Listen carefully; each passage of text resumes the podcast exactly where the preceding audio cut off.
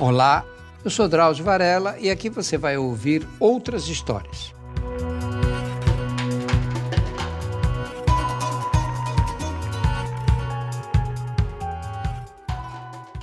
Eu já contei para vocês aqui nesses nossos podcasts, no Outras Histórias, de uma viagem que eu fiz enquanto estudante na Faculdade de Medicina, junto com 60 alunos da minha turma, um tour para passear pela Europa, imagina. Era uma viagem cultural, em princípio, que a gente conseguiu fazer. Naquela época era muito caro ir para a Europa, não era um absurdo. Mas a gente conseguiu fazer porque nós fizemos rifas, levantamos dinheiro com isso conseguimos pagar as passagens e a estadia nós ficamos naqueles albergues da juventude, que eram uma coisa para estudante.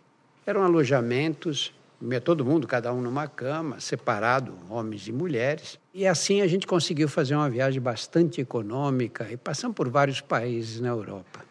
Quando nós chegamos em Paris, no dia que nós chegamos em Paris, que já foi meio para o final da viagem, aliás, a viagem saiu de Paris, que nós alugamos carros e depois devolvemos o carro em Paris. No dia que nós chegamos em Paris, fomos ficar num albergue, que era uma região distante do centro. E chegamos lá, fomos colocar as malas, cada um recebeu o direito de, de deitar numa cama, eram beliches, e resolvemos ir para um museu, que agora eu não lembro qual foi. E saímos num grupo de oito.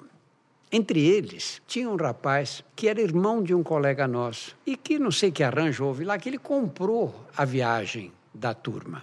Aliás, algumas pessoas, eram uma meia dúzia, que tinha comprado a viagem e com isso eles pagavam o preço comercial e isso ajudou também os estudantes a viajar. E aí nós resolvemos aí ir a esse museu, tínhamos acabado de chegar, e esse rapaz era assim, cara de interior, ele não prestava atenção em nada. Ele, ele ia atrás da gente. A gente ia para um lugar, ele ia junto. Se não fosse, ele também não ia. Não falava uma palavra de qualquer língua que não português. Aí nós saímos, pegamos o metrô em Paris e fomos embora. E o metrô, eram umas, algumas estações, e aí chegou na estação final, descemos, a estação que a gente tinha que descer, nós descemos. Quando chegamos lá embaixo, falou, cadê o fulano? Falei, como? Não está aí com vocês? Não. Aí um dos nossos ali falou, ele estava cochilando no metrô, mas eu achei que ele tinha descido com vocês. Enfim, a gente bobeou ali, um achando que estava com o outro, e ele seguiu a viagem no metrô. Falei, puta, ele não fala nada, ele não sabe nem o endereço de onde nós estamos. Vão atrás dele, entramos no metrô outra vez e fomos para a estação seguinte. Um ou dois desceram na estação seguinte, subiram e não encontraram ele. Os outros continuaram no metrô e fomos descendo assim, cada um, numa estação, para ver se ele aparecia. Não achamos.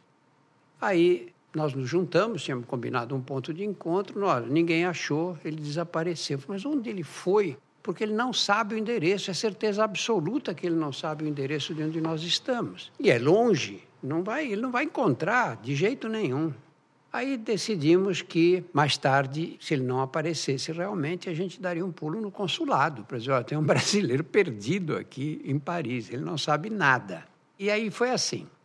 Quando nós voltamos para o alojamento, lá para o nosso albergue, encontramos com ele, estava lá sentado. Eu disse: Como é que você veio parar aqui? Ele falou: oh, é o seguinte, eu não sei nada de Paris. Eu sei que Paris tem duas coisas: tinha a Torre Eiffel e a Galeria Lafayette. E eu pensei assim: Galeria Lafayette é uma loja que muito brasileiro vai para lá. Aí eu parei um táxi, entrei e falei para o motorista: Galeria Lafayette. Ele entendeu e me deixou na porta da galeria. Só que ali é lotado de gente, gente que entra, gente que sai, a loja é enorme. E eu fiquei ali parado, olhando para ver se eu via algum brasileiro, alguém falando português que pudesse me ajudar. Mas eu não sabia o endereço, para onde ir. Eu estava atrapalhado ali. E aí, de repente, eu vejo quem? Eu vejo o Amorim chegando na loja.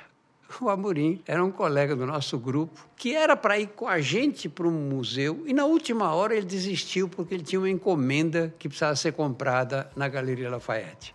E assim ele encontrou o outro lá e levou de volta para o albergue. Quando nós chegamos, ele estava sentado numa área comum do albergue. Semanalmente estarei aqui para contar outras histórias. A trilha sonora foi feita pela Insonores e a produção é da Júpiter, conteúdo em movimento.